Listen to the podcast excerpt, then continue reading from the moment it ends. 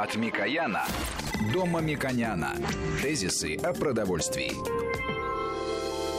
Итак, в заключительной части нашей программы мы говорим, напомню, что у нас ключевая тема, как рационально использовать свой бюджет и при этом не располнеть, в том числе, наверное. Да.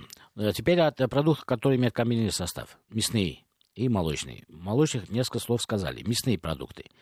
Мясные продукты мы рекомендуем также смотреть на содержание э, белка и жира в первую очередь. И моя рекомендация личная и, можно сказать, просьба, потому что это э, сохраняет ваши деньги и ваше здоровье, и поощряет производителей, которые уважительно относятся к своим клиентам, это смотреть и поощрять своими покупками продукты, которые содержат белка чуточку больше, хотя бы чуточку больше, чем жира а не наоборот, когда на 10-12% белка указанного, это полноценный мясной белок хороший, указывается и производятся продукты с избыточным содержанием жира. 20, 30 и так далее. Мы не говорим об отдельных категориях. Конечно, шпик это отдельная категория. Но шпик это не продукт ежедневного спроса, и это мы не об этом говорим. Мы говорим о массовом производстве мясной продукции. Почему мы э, вынуждены об этом говорить? Потому что наши стандарты позволяют такую с моей точки зрения, большой диапазон. И, в принципе, жир стоит дешевле, чем постное мясо, и производители, с моей точки зрения, предлагают рынку то, что люди покупают. Они покупают это. Поэтому сначала население должно исходить из рациональности и покупать такие продукты, где содержание жира все-таки не превышает содержание белка. Какие это категории? Люди говорят, а о чем вы говорите? Мы говорим о продуктах, например, ветчинной группы, где содержание белка больше, чем содержание жира. О многих продуктах и очень выгодных с точки зрения э, быстроты использования дома и так далее сосиск, которые на самом деле имеют такой белково-жировой состав или близкий к этому белково-жировой состав, покупатели скажут, мы пошли в магазин, посмотрели, таких продуктов не увидели. Так в эти магазины не надо ходить, потому что у нас есть продукты, которые относятся к произвольным выступлениям. Ими заполонены достаточно уважаемые и дорогие магазины а на самом деле очень маленькая часть прилавка предоставлена этим продуктом. И нужно быть профессионалом для того, чтобы эти продукты найти. Исходя из того, что э, для рекламы нужны большие деньги, не все предприятия на это могут вложить такие деньги, потому что их основной объем, 70-80%, продается продукт, который содержит избыточный жир. И поэтому как быть с этой дилеммой? У умных нет денег, а у неумных есть э, деньги, потому что основной спрос и основной э, сбыт делают продукты, которые содержат большее количество жира на единицу белка.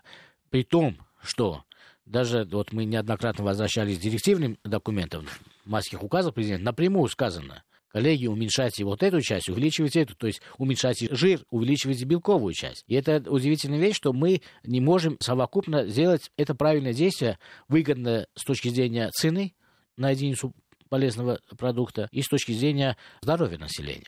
Поэтому нужно смотреть на этикетку и поощрять своими покупками. Экономите вы на этом деньги. Почему? Потому что даже если этот продукт на копейку будет дороже, но все равно вы покупаете белок, а не покупаете жир, который альтернативно можете э, маслом купить. И еще более низко по цене.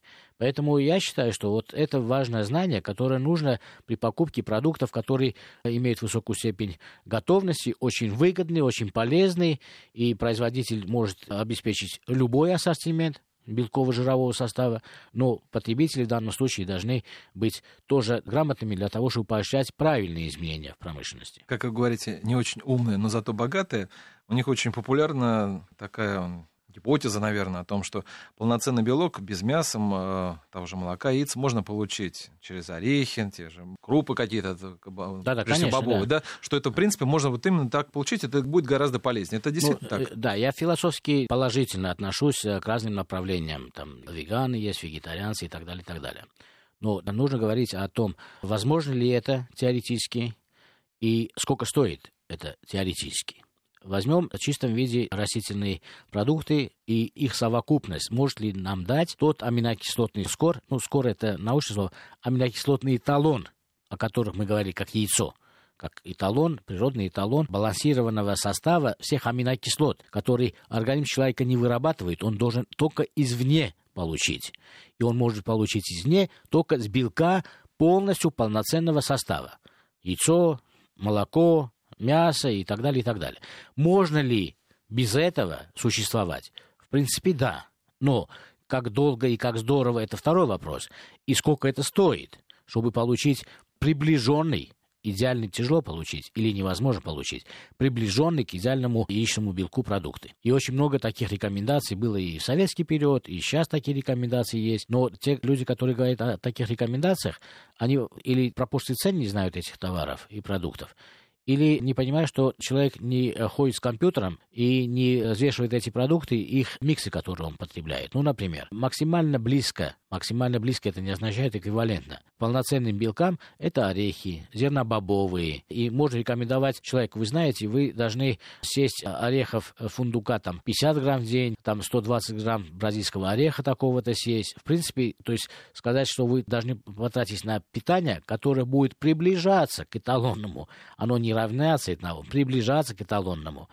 Потратив на это в 3-5 раз больше денег, чем вы могли бы это потратить. Да, если философски вы относитесь к категории, что вы вегетарианско поддерживаете, тогда вы, если себе можете позволить, потому что это достаточно сложно получить, или если вы не можете себе позволить, вы все-таки получаете неполноценный белок со всеми последствиями. Поэтому, можно сказать, да, такие диеты есть, такие рекомендации есть, но их соблюдать, во-первых, сложно, потому что это нужно знать еще больше знаний, чем простые фундаментальные вещи, о которых мы говорим. И при этом иметь бюджеты, соответствующие тому, что вы можете от доступных, привычных для вашей этногруппы, для вашего климата, для вашей территории получить и получить определенный набор тех продуктов, которые ну, за очень большие деньги, которые будут приближать ваш рацион я хочу сказать, приближать ваш рацион. Потому что вот, когда мы занимались научными исследованиями, это было 30 лет тому назад, все рецептуры, все диеты, пищевой рацион, все время шел баланс сравнения с яйцом.